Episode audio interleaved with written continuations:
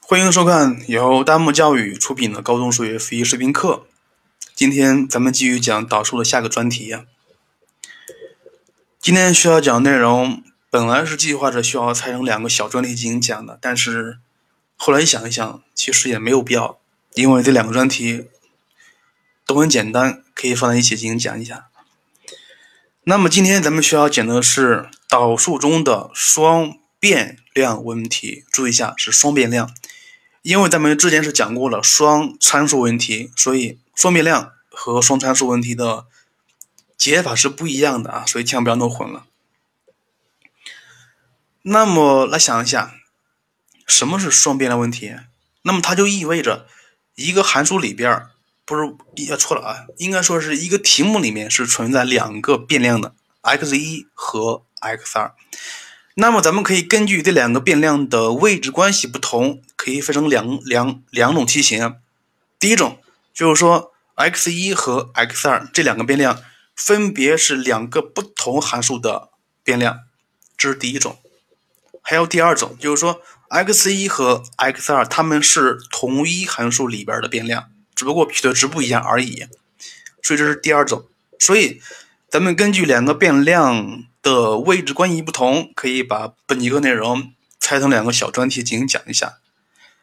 呃，另外说一下，就是说，不管是怎么猜，不管是它们的位置一样还是不一样，那么都可以分成两个小的问题、小的情况进行分析。第一种就是等式关系，第二种就是不等关系。所以，咱们今天需要讲的内容不是很难做啊，并不是很难。来看一下。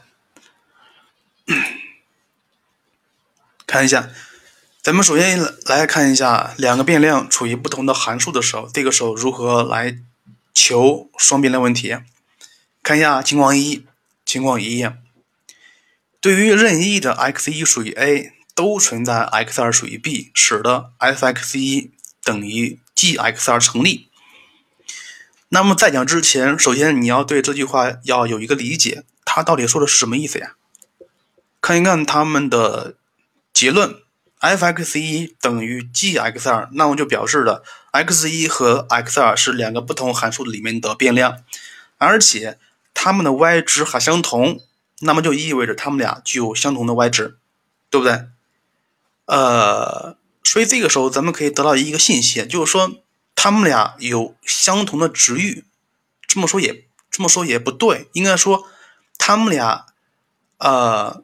具有相同的 y 值，并不是说它们俩具有相同的值域啊。再看前面的条件，对于任意的 x 一属于 a，都存在 x 二属于 b。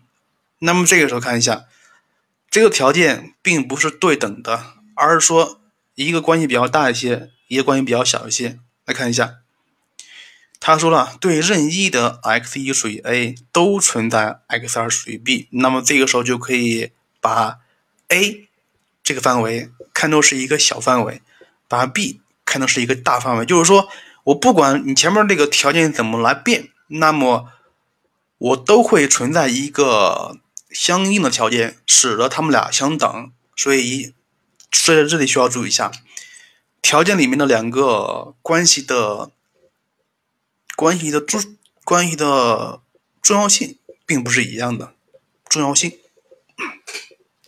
来看一下这个题目该怎么来解呢？那么不妨咱们首先画个图来看一看，把 f(x) 的图像给大致给大家随便画一个。如果是这样的话，咱们看一下，这个是 f(x)，那么它对应的定义域是从这里到这里，它所对应的值域是从这里到这里，对不对？你看一下，他说了。对于任意的 x 一属于 a，那么这个 x 一是这段任意取的点，它们都存在 x 二属于 b，使它们俩相等。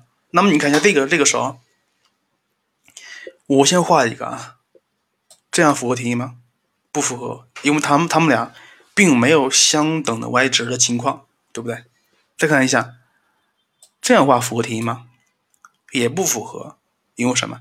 因为我如果这个 x 一是在，注意一下，是在这个点一左的时候取的话，那么是不存在这样的 y 值相等的情况的。所以，如果说要存在这个等成立的话，那么就意味着 f(x) 和 g(x) 的值域至少是相等的，对不对？或者是 f(x) 值域要比 g(x) 值域要小，你看一下，这样就可以的，对不对？所以，像这个题目，它虽然是一个等式关系，但是它用到的是一个不等关系，它所展示的是两个函数值域的范围问题。所以看一下例一这个问题。已知函数 f(x) 是它，g(x) 是它。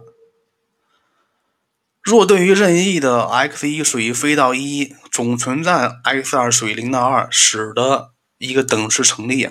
那么注意一下，你看这个东西，呃，这个条件不是应该说这个结论，它是一个等式关系，而这个等式左边的一部分，等式左边的部分里面的未知量都是。x 一，而等式右边的部分的未知量是 x 二，对不对？所以这个时候，如果咱们把等式左边看成是一个函数的话，那么它的自变量是 x 一，等式右边的函数自变量是 x 二，并且它们俩还属于不同的函数。所以这个时候，呃，根据条件就可以把这个题目转化成为了等式左边函数的值域要比等式右边函数值域要小，或者是它们俩。相等，对不对？所以这个题目它是可以转化成为了值域的大关系。接下来题目非常非常简简单了啊，咱们接下来不说了，因为这个值域很好求。接下来看一看情况二，情况二，存在 x 一属于 a 及 x 二属于 b。使得 f(x 一等于 g(x 二)成立。那么对于这句话，咱们需要好好的看一下啊。你看一下，条件是存在 x 一属于 a 及 x 二属于 b。那么根据这个条件，咱们可以得到了这个 a 和 b 它们两个条件的地位是相等的，并不存在谁重要谁不重要啊。而这个条件是，而这个结论是 f(x 一等于 g(x 二)，那么意味着它们俩的 y 值。也是有相同的部分，对吧？所以，那么怎么来解一下呢？咱看一下，既然说是存在了，那么咱们之前也讲过了任意性和存在性的区别。存在性的问题，只要是算一个，它就是符合题意的。那么咱们首先把 f(x) 给画一下。如果说这里面的 f(x) 是这样的话，你看一下，那么什么情况下不符合题意呢？如果说 g(x) 是这样情况下，你看一下，那么这个时候是不存在这样的两个变量使它们的 y 值是相同的。所以你看一下，那么这个时候若要满足等式成立，那么就意味着函数 f(x) 和 g(x) 它们俩具有相同的值域。这样说对吗？不对的，应该说它们俩的值域的交集不能是空集就可以了。是不是？所以像这个题目，它就可以转化成为了值域的关系，也非常好理解。如果不理解的话，再好好想一想。看例二这个问题，已知函数 f(x) 是它，注意一下，这个函数里面是一个分段函数，并且是不包含参数的啊。那么就意味着这个 f(x) 的值域是能够求的。接下来看一下 g(x)。g(x) 等于 k 倍的 sin 六分之派 x 减去二 k 加二，其中 k 为正数。他说了，若存在 x 一属于零到一，即 x 二属于零到一，使得 f(x 一等于 g(x 二)成立。那么这时候，咱们这个这个这个题目就可以转化成为了 f(x 一的函数和 g(x 二这个函数的值域的交集不能是空集就可以了，对不对？那么像这个题目里面的 f(x) 的值域很好求，而这个 g(x) 的值域如何求呢？注意一下，g(x) 里面是含有参数 k 的，而且它是一个三角函数，看到没有？因为后面这个 2k 减2、负 2k 加2，它是一个数字，它是一个常数，所以函数 g(x) 它是一个周期函数，对不对？周期函数。那么它的值域就很要求了呀，所以只要是你知道它的周期，就可以把图像给大致画一下就知道了。所以这个题目里面的 g(x) 的值域也很要求，因为它的值域求法其实跟 k 并没有关系的。注意一下这里。接下来看一看题型二，就是说咱们刚才说的全都是在等式关系里面讲到的。接下来咱们需要看一看在。不等关系里面该如何来分析这样题目的解法呢？那么首先说一下，在不等关系里面，它出现的是恒成立或者是存在性的问题。那么关于这个，咱们咱们在本节课里面是不再说了啊，因为它很简单。比如说，咱们看一下，若是一个任意性问题的话，那么就是说，对于任意的区间里面，f(x) 大于 a 恒成立，那么就意味着 f(x) 的小值大于 a，对不对？那么相反的，如果小于 a，就意味着 f(x) 的大值小于 a，所以这也是非常好理解。那么存在性问题里面，它跟任意性是相反的，所以你如果分不清的话，你可以分可以记一下，它跟任意性任意性相反。只要是你不会把任意性给弄错了，那么这个存在性也会。解了，所以接下来题型二是在不等式里面的话，情况也是这样的情况。来看一下情形一，对于任意的 x 一属于 a 及 x 二属于 b，都有 f(x 一小于 g(x 二)成立。那么这个问题它是两个任意性问题，注意一下，两个任意性问题，所以。像咱们一般比较见得多的是一个函数和一个常数做比较，那么其实啊，一个两个函数做比较也是可以的。如果你要是想不通的话，你可以加一个变量，对不对？你可以把这个题目变成了 f(x 一小于 a，并且 a 小于 g(x 二)的话，那么这么想就非常清楚了。所以这个题目就可以转化成为了 g(x 二)的最小值要大于 f(x 一）。的最大值就可以了，对不对？所以这个题目它是一个比较基础性的任性问题，所以这个问题咱不讲了。看例三这个题目，已知函数 f(x) 等于八 x 方加十六 x 减 k，g(x) 等于二 x 立方加五 x 方加四 x。若对于任意的 x 一属于负三到三，x 二属于负三到三，都有 f(x 一小于等于 g(x 二)成立，让你求 k 的取值范围。那么这个题目很好做，它其实就是需要求出来 f(x) 的最大值，然后再需要求出来 g(x) 的最小值就可以了。题目并没有很难的，所以重点是你要。你要弄清楚啊，这两个任意性问题，两个任意性问题该如何处理？接下来看情况二的情况下，情况二，存在 x 一属于 a 及 x 二属于 b，使得 f(x 一要大于 g(x 二)成立。那么像这个问题里面看一下，跟情形一相比，它是把任意改成存在了，条件是没有变的啊，注意一下。那么这个时候你。你就可以想的，你就可以把情形一的情况下给它变下就行了。看一下，情形一里面它是需要求 f(x 一的最大值，另外还需要求 g(x 的最大最小值。那么这个在情形一里面是需要转化成为 g(x 的最小值大于等于 f(x 的最大值。那么在这个情况二里面，相反就可以了。注意，相反就可以了。所以这个题目。这种情况并不难理解。接下来看情形三，这个情形三就需要好好的想一想了，因为它是任意性和存在性都存在了一个问题。那么你看一下，存在 x 一属于 a 及 x 二属于 b，使得 f(x 一要小于 g(x 二)成立。那么这个时候，它既有存在，也有任意，该怎么来想呢？所以你看一下，所以，所以像这种问题，很多学生容易弄混啊，就是他们的最值容易弄混。本来是求最大值的，结果结果求出来最小值了。那么这种题目该怎么来想才不会弄混呢？很简单，加一个中间量就可以了。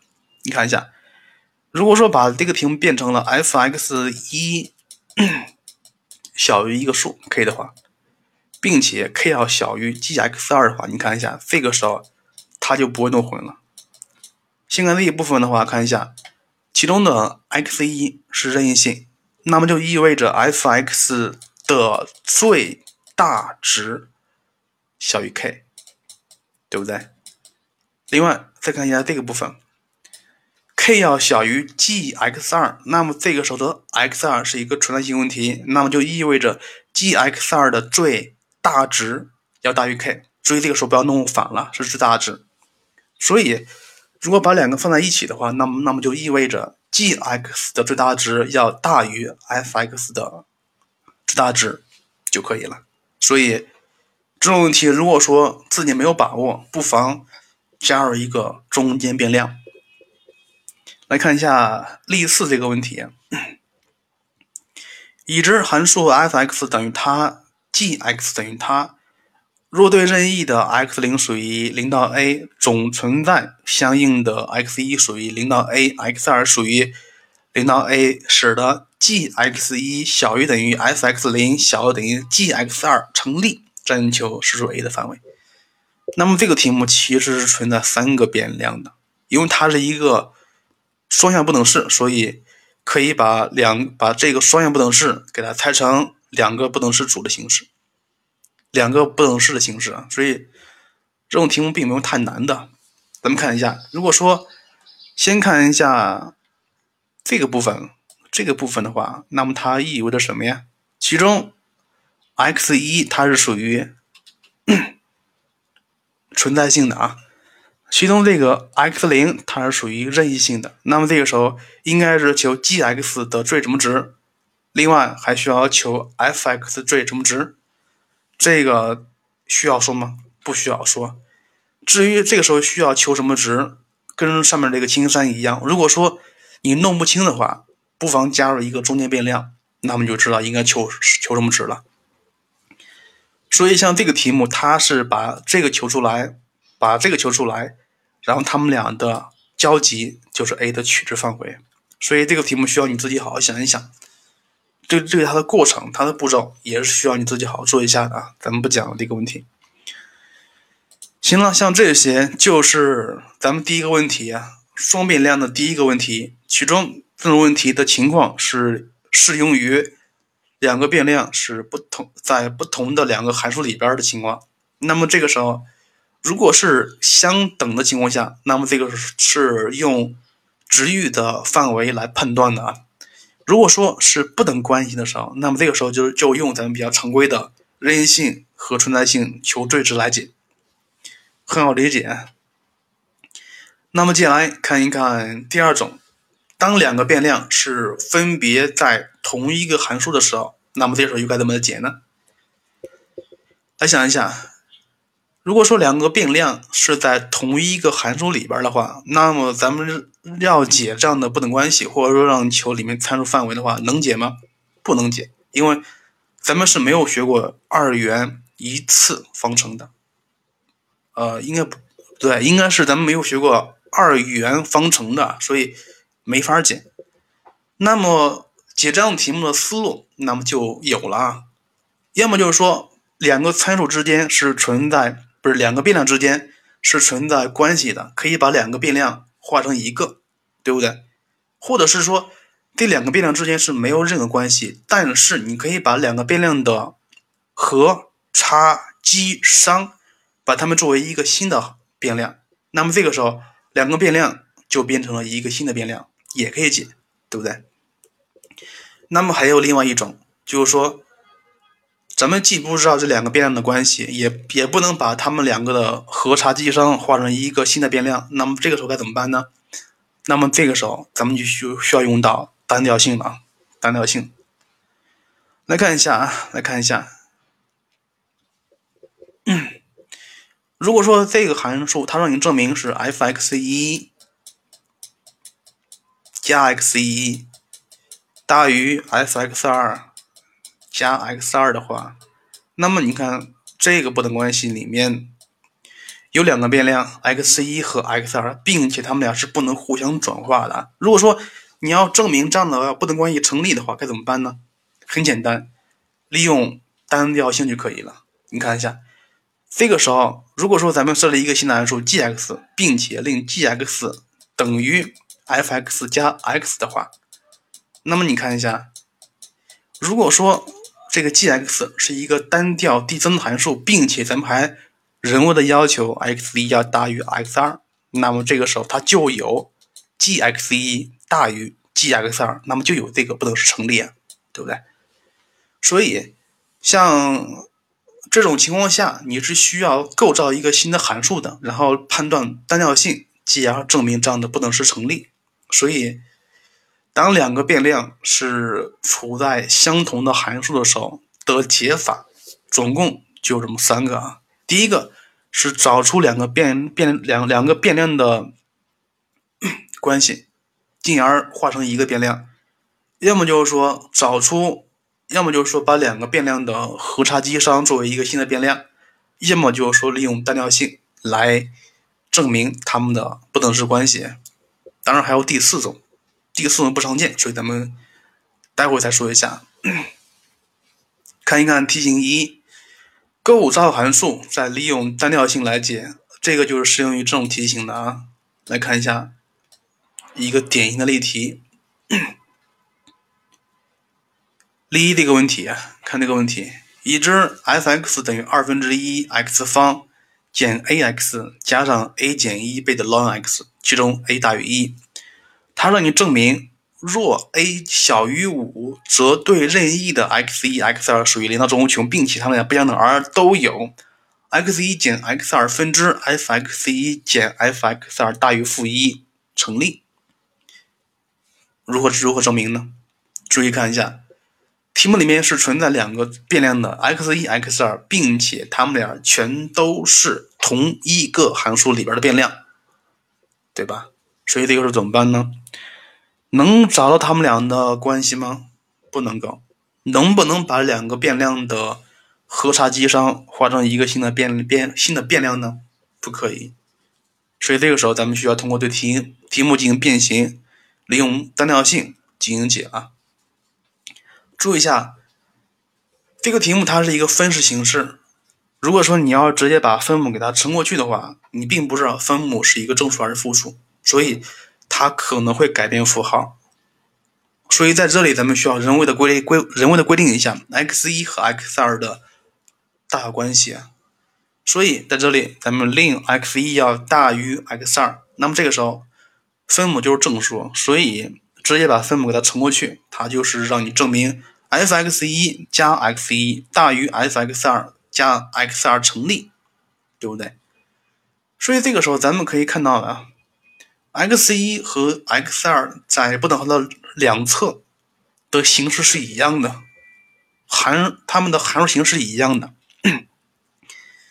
所以这个时候咱们只需要把 f(x) 加 x 这个设为一个新的函数，然后再证明新的函数是一个单调递增的就可以了。接下来常规做法求导，然后证明它是一个单调递增的函数就可以了。所以。剩余的步骤你可以自己看，咱们不讲了啊。包括这个例二也是一样的，例二它也是一样的。注意啊，例二这个问题跟例一是一样的，他们的做法是一样的，就是说还是把 x 一、x 二的的大小人为的确定一下，然后把这个不等关系给它变形，再构造一个新的函数，然后证明函数的的单调性就可以了。所以题目并没有很难的，跳过去这个例二了。接下来看一看例三也是一样的，不讲了。接下来看方法二，构造函数转化成为函数的最值问题。注意，在这个里面有两个情形。情形一就是说，虽然说有两个变量，但是你可以找到两个变量的关系，比如 x 一等于三倍的 x 二，那么这个时候就可以用一个变量来表示出另外一个变量，那么这个时候题目它就转化成为了一个只存在一个变量的函数问题，对不对？还有另外一种就是说 x 一和 x 二之间没有关系，但是咱们可以把它们的和差积商作为一个新的变量，然后再。用常规的做法来解，这样也可以。接下来咱们看一看情形一 case 一，可以找到两个变量的关系，并且转化成为一个变量。看例四这个问题。另外说一下，咱们的讲课，如果说把题目的过程、把它们的步骤，每一步该怎么来解的，该给你讲的话，那么咱们讲课是没有意义的。那就是浪费时间了，所以咱们讲课只是说把这个题目给你分析一下，把题型给你说一下，把如何思路、如何破解、如何分析题目的过程跟你说一下。另外，剩余的计算步骤，这个是你需要自己在底下做的啊。看例四这个问题。已知函数 f(x) 等于二负二分之一 x 方加 ax 减 lnx。当函数有两个极值点 x 一、x 二，且 x 一小于 x 二时，它让你证明四倍的 f(x 一)减二倍的 f(x 二)小于等于一加上三倍的 ln 二。来看一下这个题目该怎么来解。首先，它有两个极值点，对不对？所以。需要先求导，看一下步骤啊。求完导之后是这个部分，对不对？两个极值点，那么意味着导函数有两根，对不对？那就意味着负 x 方加 ax 减一在零到正无穷上是有两个不同的根的，对吧？所以那就意味着这个二次函数 y 等于负 x 方加 ax 减一。在零到正无穷上有两个不同的根，那么就意味着它有两个正根，对不对？所以接下来用二次函数零点呃根的分根的分布问题来判判定一下。首先，这个二次函数是一个开口朝下的一个二次函数，要保证它有两个正根的话，那么就意味着 x 一加 x 二为正，x 一乘 x 二为正就可以了。对不对？所以你看一下，韦达定理：x 一加 x 二等于 a，x 一乘以 x 二等于 a。所以这个时候，a 的值肯定是一个正数才可以，对吧？那么这个时候该该怎么做呢？看一看，根据这个韦达定理，咱们仅能够把 a 的值给它确定一下，a 是一正数。那么这个时候看一下，x 一和 x 二的和是一个 a 值。x 一乘以 x 二等于一，那么这个时候咱们能不能找出来 x 一和 x 二的关系呢？可以，是可以的。注意一下，看这里。那么这个时候咱们看一下，x 一和 x 二的关系相加为 a，相乘为一，所以这个时候咱们可以把里面的参数用 x 一和 x 二来表示一下。那么这个时候 a 它就等于 x 一。加上 x 一分之一，其中 x 二还等于 x 一分之一。注意了，到这一步，到这一步是没有这个 x 没有这个 x 二了啊！不管是 a 还是这个 x 二，全部转化成为了 x 一了。所以这个时候，那么这个题目里面的变量个数只有一个，只有一个。所以接下来。把 a 和 x 二全部带进去的话，一整理看一下它的步骤有点麻烦，是是这个式的，这个式的。然后接下来是需要让你证明这个函数的最大值小于零就可以了，对不对？接下来常规步骤求最值就行了，然后通过求导，剩下的不说了啊，非常简单。但是需要注意一下，像这个过程里面它用到是还原法。所以，既然用了这个思想了，那么就需要注意一下还原之后的新的未知数的范围是什么东西。所以，千万需要注意一下，否则那么这个题目就是错的，一定要注意，一定要注意，一定要注意啊，这一点。接下来看一看情况二，这个情况二它就意味着无法找到两个变量的关系，但是咱们可以找到，咱们可以把两个变量的和差积商看作是一个新的变量，然后这个题目就变成了只含有一个变量的恒能力或存在性问题了，对不对？比较有特点的，看一下例五这个问题。设函数 f(x) 等于一的 x 次，设 a 点、b 点，并且还有 x1 小于 x2。k 表示它们的斜率，求证 f 撇 x 一小于 k 小于 f 撇 x 二。那么这个题目看起来挺难的啊，看起来挺复杂的，但是咱们实际上一做，会发现呢，题目很简单，因为每个题目都是人编的啊，而。一个出题人在编题目的时候，他就已经想好了这个题目该怎么解了。所以，既然能解，就意味着这个题目是有窍门可循的。来看一下，首先把这个问，把这个需要证的这个东西转化一下，就转化成了这个式子。注意一下，是这个式子。看一下。它转化成为了 e x 一小于 x1 减 x2 分之 e(x1) 减 e(x2) 小于 e(x2)，它是一个双线不等式，那么这个时候你看一下，能够找到 x1 和 x2 的关系吗？不能够。那么可以利用单调性来解吗？不能够。那么怎么办？注意一下，像这个题目里面，很明显了，看这个。中间的一部分，它的分母是一个 x1 和 x2 相减的形式，它的分子的指数上也是一个相减的形式，而且，呃，中间的两侧一个是 e(x1)，一个是 e(x2)，所以这个时候很明显可以同时除以 e(x1)，那么就可以把这个双线不等式给它变成一种很容易算的方。形式了啊，来看一下。所以这个时候，身边同时除以 e x 一之后，它可以得到了这个情况。注意一下，是这个情况。也就是说，这个不等式是题目需要证的这个不等关系。你看一下，这个时候 x 一跟 x 二，它们俩有共同形式，那就是 x 二减 x 一。所以这个时候把它们俩相减，看成是一个新的未知数 t 的话，那么这个双向不等式其实就变成了两个不等式组的形式，对吧？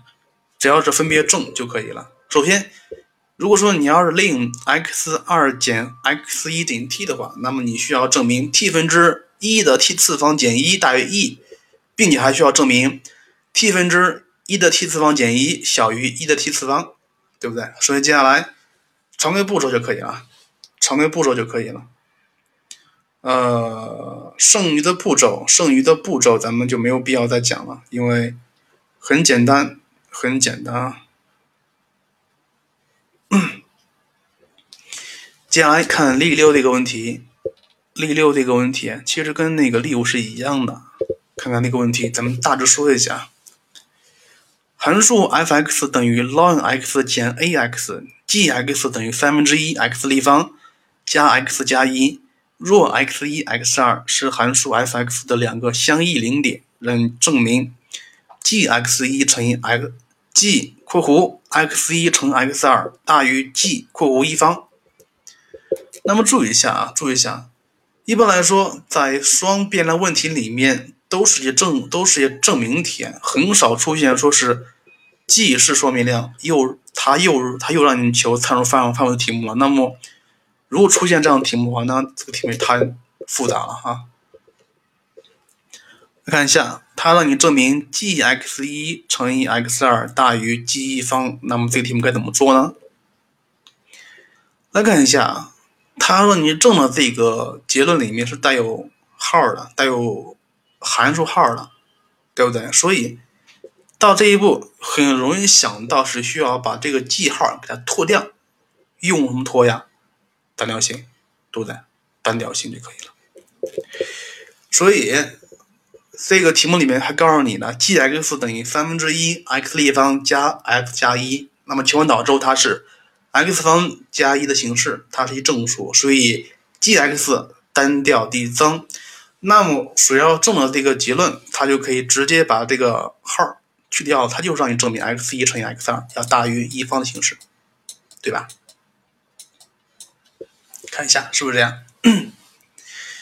那么接下来看一看，并且这个 x 一和 x 二还是函数 f(x) 的两个相异零点，相异零点，对不对？那么这个时候你要看了啊，能不能把它们俩关系给找一下呢？没有，好像没有，没有很大，没有很多关系。既然说它们两个是函数 f(x) 两个零点，那么就必须满足 f(x) 一等于零，f(x) 二等于零，对不对？所以要满足 ln x 一减 a x 一等于零，ln i ln x 二减 a x 二等于零，对吧？所以咱们可以得到一个不等关系啊，这个不等关系注意一下。那么这两个等这两这个方程组能够得到一个什么东西？来看一下，首先能不能找到 x 一和 x 二的关系呢？不可以，注意是不可以的。那么你看。能不能把这个参数 a 的值给求一下呢？这倒可以，看一下是不是？因为说，呃，这个很简单，很简单，两式相减，然后再把 a 给它除过去就可以了，对不对？那么在除之前，因为你可能并不知道 x 一减 x 二的值是一个正的还是负的还是零，所以在这一步之前需要人为的规定一下，x 一要大于 x 二，要大于零。这个是需要注意一下的，然后除过去之后，它的 a 的值就是这个式子。其实看到没有，像这个题目跟上个题目很像，里面说虽然虽然存在 a，但是 a 它是可以通过两个变量的形式来表来表示出来的。所以说，这个变量这不是这个参数其实对结果没有影响，对吧？来看一下。这一步是用两个变量的关系来表示出了 a 的值。那么你看一下这个时候，这个时候，那么得到一个等式，如何跟 x 一乘以 x 二大于一方给它靠拢呢？看到没有？如何进行靠拢呢？这个时候，那么你看一下，接下来该如何做呢？该如何做呢？啊，看这个，那么你要想一想了，x 一乘以 x 二，它等于什么东西？或者说，呃，根据这个等式关系，如何产生它们来相乘呢？很简单，因为 ln x 一加 ln x 二的值就是 ln 括弧 x 一乘 x 二，对不对？所以咱们需要构造出这个这个式出来，这个式出来，你看一下，ln x 一加 ln x 二，它就等于等于什么呀？等于 a 倍的括弧 x 一加 x 二。注意到这里到这一步了啊，到这一步，并且咱们还知道这个 a 值可以用这个式来表示出来。那么这个 ln x 一加 x 二就是这个等式，就是这个式子，看一下，就是这个式子。所以你看一下，到了这一步了。比如你看，它让你证明 x 一乘以 x 二大于一方，那么这个时候你可以同时加 ln 号，那么就是说需要证明 ln x 一乘以 x 二大于二就可以了，对不对？所以，而这个 ln 它们相乘又等于 ln x 一加 ln x 二大于二，所以到了这一步，咱们需要证明这一堆大于二就可以了。是不是？所以到了这一堆之后，你需要看一看了啊，他们俩 x 一和 x 二关系还是不能找。那么能不能把他们俩呢和差积商化成是一个新的变量呢？注意看怎么变，是可以的，是可以的。注意一下，至于怎么变呢？你自己看一下，因为像这个题目很经典啊，也它也是一个很很很老的题目了啊，就是说它中间是需要用到一些。对数函数运算的这一步，能看一下。你看，从这一步，它们俩就是既有相加又有相减的形式，而且还有相除的形式，对吧？那么你看一下，如何变成它们的和差积上要一样的呢？看一下这里，看这就可以了。到这一步的难度并不是很大，并不是很大。看这里。Ln x 一减 ln x 二，它就等于 ln 括弧 x 一除以 x 二的形式，对不对？所以你看一看，它们俩是相除的形式，而这边还有个 x 一加 x 二，这边还有个 x 一减 x 二，那么要出现 x 一除以 x 二的话，那么就意味着什么呀？就意味着这个是需要除以。X 二的，而这个是需要乘以 x 二分之一的，对不对？所以它们俩正好是互相相抵消，所以这个式子就可以变成这个式子。注意它们是怎么得来的？注意一下，很经典一个题，很经典的一个题题目了啊！到这一步会发现了，它们两两个变量的形式是一样的，它们都是 x 一除以 x 二的形式。那么到了这一步，把它视为一个新的变量 t。其实就是让你证明 ln t 乘以 t 减一分之 t 加一大于二就可以了。接下来常规步骤就行了。所以这个题目的难度并不是很大，并不是很大，但是它是需要经过很多次变化。但是这个题目的变化也不是很难做，你只需要从所让所要所要证的这个结论入手就可以了，慢慢的变。另外，像这种题目简直是非常的、非常的常见啊，特别是对数这种形式，因为对数可以相加，可以相减，相加的话它们变成相乘，相减的话变成相除，所以这种题是比较多的。然后接下来这些步骤是一些比较常规的求导的步骤，咱们不说了，可以自己在底下看一下呢。所以以上是。这三个比较常见的方法，第一是利用单调性来来证明这个不来这证明这个不等关系成立，要么是找出 x 一和 x 二的关系，然后把两个变量化成一个变量就可以了；要么就是说你可以把两个变量的和差积商化成一个新的变量，但是这里需要注意一下，既然需要化了，那么那就需要整体来化。画完之后，里面是不含有 x 一和 x x 二的啊。注意一下，你关于这个题目呢，你所有的步骤，它其实就是为了这一步，就是转化的时候要一步到位，一步到位。其实像这种题型还有一个做法，那就是 k 的三情况三的形式。另外这个情况三。因为像这种双变量问题的话，一般来说，双变量可以看成是一个变量和一个常量的一个关系。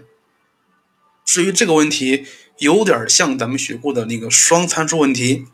双参数问题，把其中一个变量看成是一个常数就可以了。像这个例七是一个非常非常好的一个题目。呃，关于这个例七这个问题，咱不说了。或者说，像这个方法咱们都不说了，因为它不具有代表性。如果说把这个问题换成其他值的话，那么这个题目反而不能解。所以，关于双变的问题，咱们只需要掌握那传统的方法就可以了。所以今天的课就是这样啊，讲的比较快一些，也是比较笼统一些的。咱们只是把这个双变量、双变量问题如何破解、如何分析的方法给大家说了一下。其中有些例题是很好的一个例题，需要你自己课下来自己做一下。行了，今天的课就这样了啊，咱们下节课需要再讲一个双变量问题。当然，这个双变量问题是一种比较特殊双变量，叫做极值点偏移问题。讲完这个，咱们的高中数学导数部分基本上就讲完了啊。行了，下课了。